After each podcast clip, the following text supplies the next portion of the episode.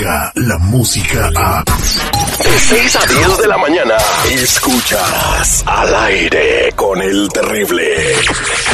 Mantente informado y al día con las noticias más actuales desde Telemundo.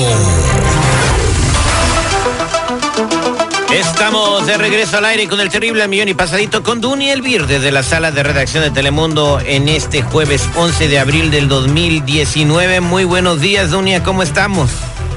Buenos días, buenos días. Muy bien, feliz de acompañarte esta mañana, mi Terry. Bueno, pues hoy hay mucho de qué hablar, Dunia, porque se está haciendo muy polémica la manera en que muere un inmigrante en manos de las personas que lo tenían detenido. Y la familia del inmigrante, eh, pues está pidiendo explicaciones, Dunia. Así es, al parecer estaba detenido en el centro de detención de en California desde el pasado mes de enero, supuestamente por tratar de escapar de la policía y manejar de forma peligrosa. Estamos hablando de José Ibarra Bucio, de 27 años de edad, quien perdió la vida en custodia de las autoridades.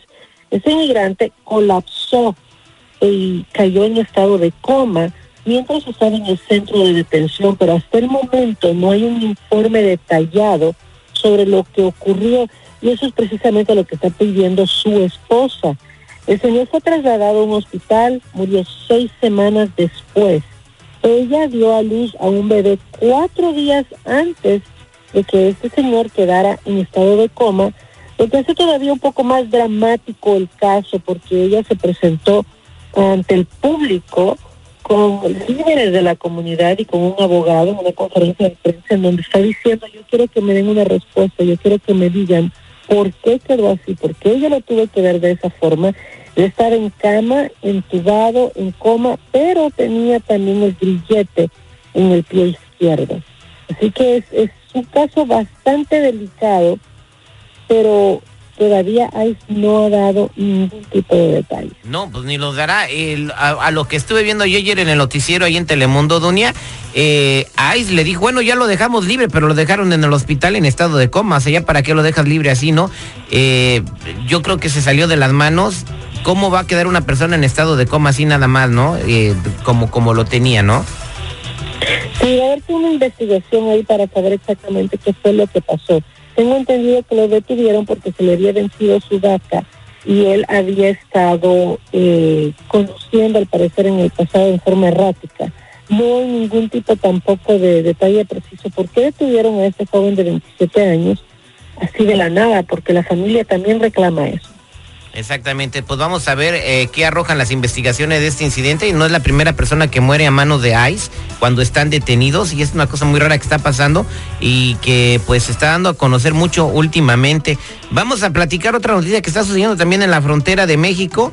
Eh, le dieron 15 meses de cárcel al alcalde de Bacum, Sonora, que lo encontraron en la frontera, Dunia. Así es, y muchas personas creen que 15 meses no es suficiente, que este juez de Arizona pues de cierta forma benévolo con Rogelio Limón del Partido Morena, que fue detenido en diciembre del año pasado en Nogales cuando trataba de cruzar a Estados Unidos con un pasaporte falso, según él, para visitar Disneyland. Dicen las autoridades que en el pasaporte aparece la foto del alcalde, pero con el nombre de Jaime Fernando Bautista. También consta, según las autoridades, que él vivió en los Estados Unidos con otro nombre que se llamaba Raúl López Montano o Montaño y que fue deportado allá por el 1999 o el 2000 y que en el año 2011 en Indiana lo acusaron de tráfico de drogas. Así que hay varias cosas que están ahí pendientes y cree mucha gente, muchos críticos, que 15 meses no fue suficiente castigo para este alcalde, ¿no? 15 meses. ¿Y de qué partido dices que era, Dunia?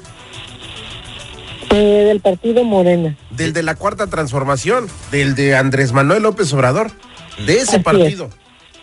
Fíjate nada ¿Qué no les hacen antecedentes penales o, a, las personas que van a estar desfilando por las filas del partido?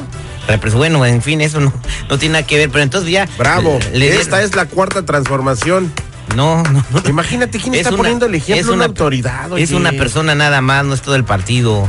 Eh, en Con fin, una se empieza, brother. Acuérdate que hay un prietito en el arroz siempre. Yo creo que todos los políticos son iguales, nomás. Ya ves que al, al- a Morena le dicen primor, ¿no? Porque son puros prisas que se cambiaron a Morena. En fin, ah, vamos a platicar de lo que va a pasar en el área de Los Ángeles. Todo el mundo sabe de la lamentable muerte del rapero Nipsey, Nipsey Hussle que pues le dieron un balazo en la cabeza y otro en el pecho y perdió la vida y hoy va a haber un, una como un homenaje grandísimo, ¿no?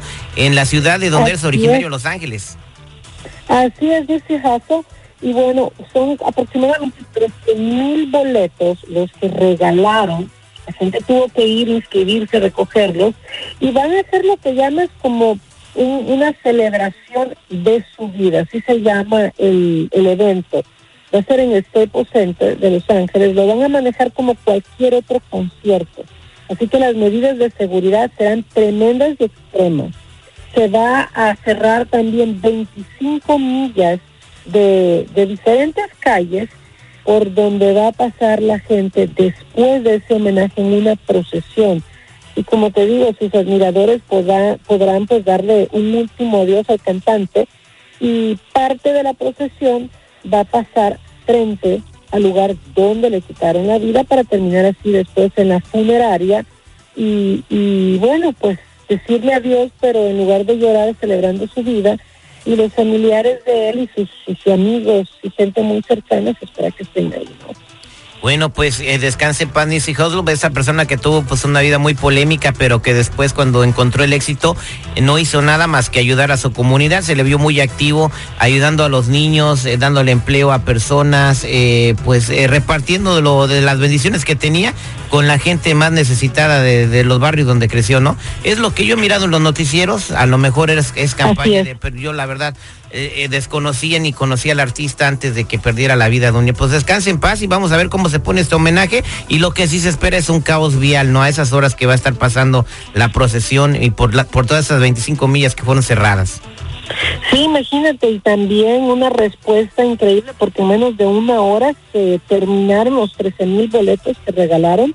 Esto es de forma gratuita, así que es una persona eh, como otros, ¿no? Que tal vez no era tan famoso cuando estaba en vida en su carrera artística, pero después de muerte se ha convertido en poco tiempo en un ícono, porque lo asesinaron el 31 de marzo y personas como tú y como yo, que no sabíamos quién era, de su trayectoria, que lo hemos aprendido en estos días, estamos viendo el movimiento tan masivo que ha provocado su asesinato, ¿no? Oye, ¿Te ha, te ha tocado, te ha tocado ver los billboards cuando vas manejando para tu casa, Dunia? Que están los billboards con Nipsey Hussle. No dicen nada, nomás dice descanse en paz en 1985-2019. Eh, Así es. Así que pues eh, vamos a ver qué sucede con este homenaje. Me imagino que se van a dar cita a las celebridades más grandes del área de Los Ángeles, a los grupos más famosos, los raperos. Yo me imagino por ahí va a estar Snoop Dogg, Dr. Dre, Ice Cube. No sé, me imagino que esas leyendas de la música eh, en inglés del hip hop van a estar ahí. Bueno, Dunia Elvir, muchas gracias por toda la información. Nos vemos al ratito en Telemundo. Así es, los espero a las 12, 5, 5 y media y 6 de la tarde con más noticias. Muchas gracias. De Honduras para el mundo, ella era Dunia Elvire. Descarga la música a. Escuchas al aire con el terrible. De 6 a 10 de la mañana.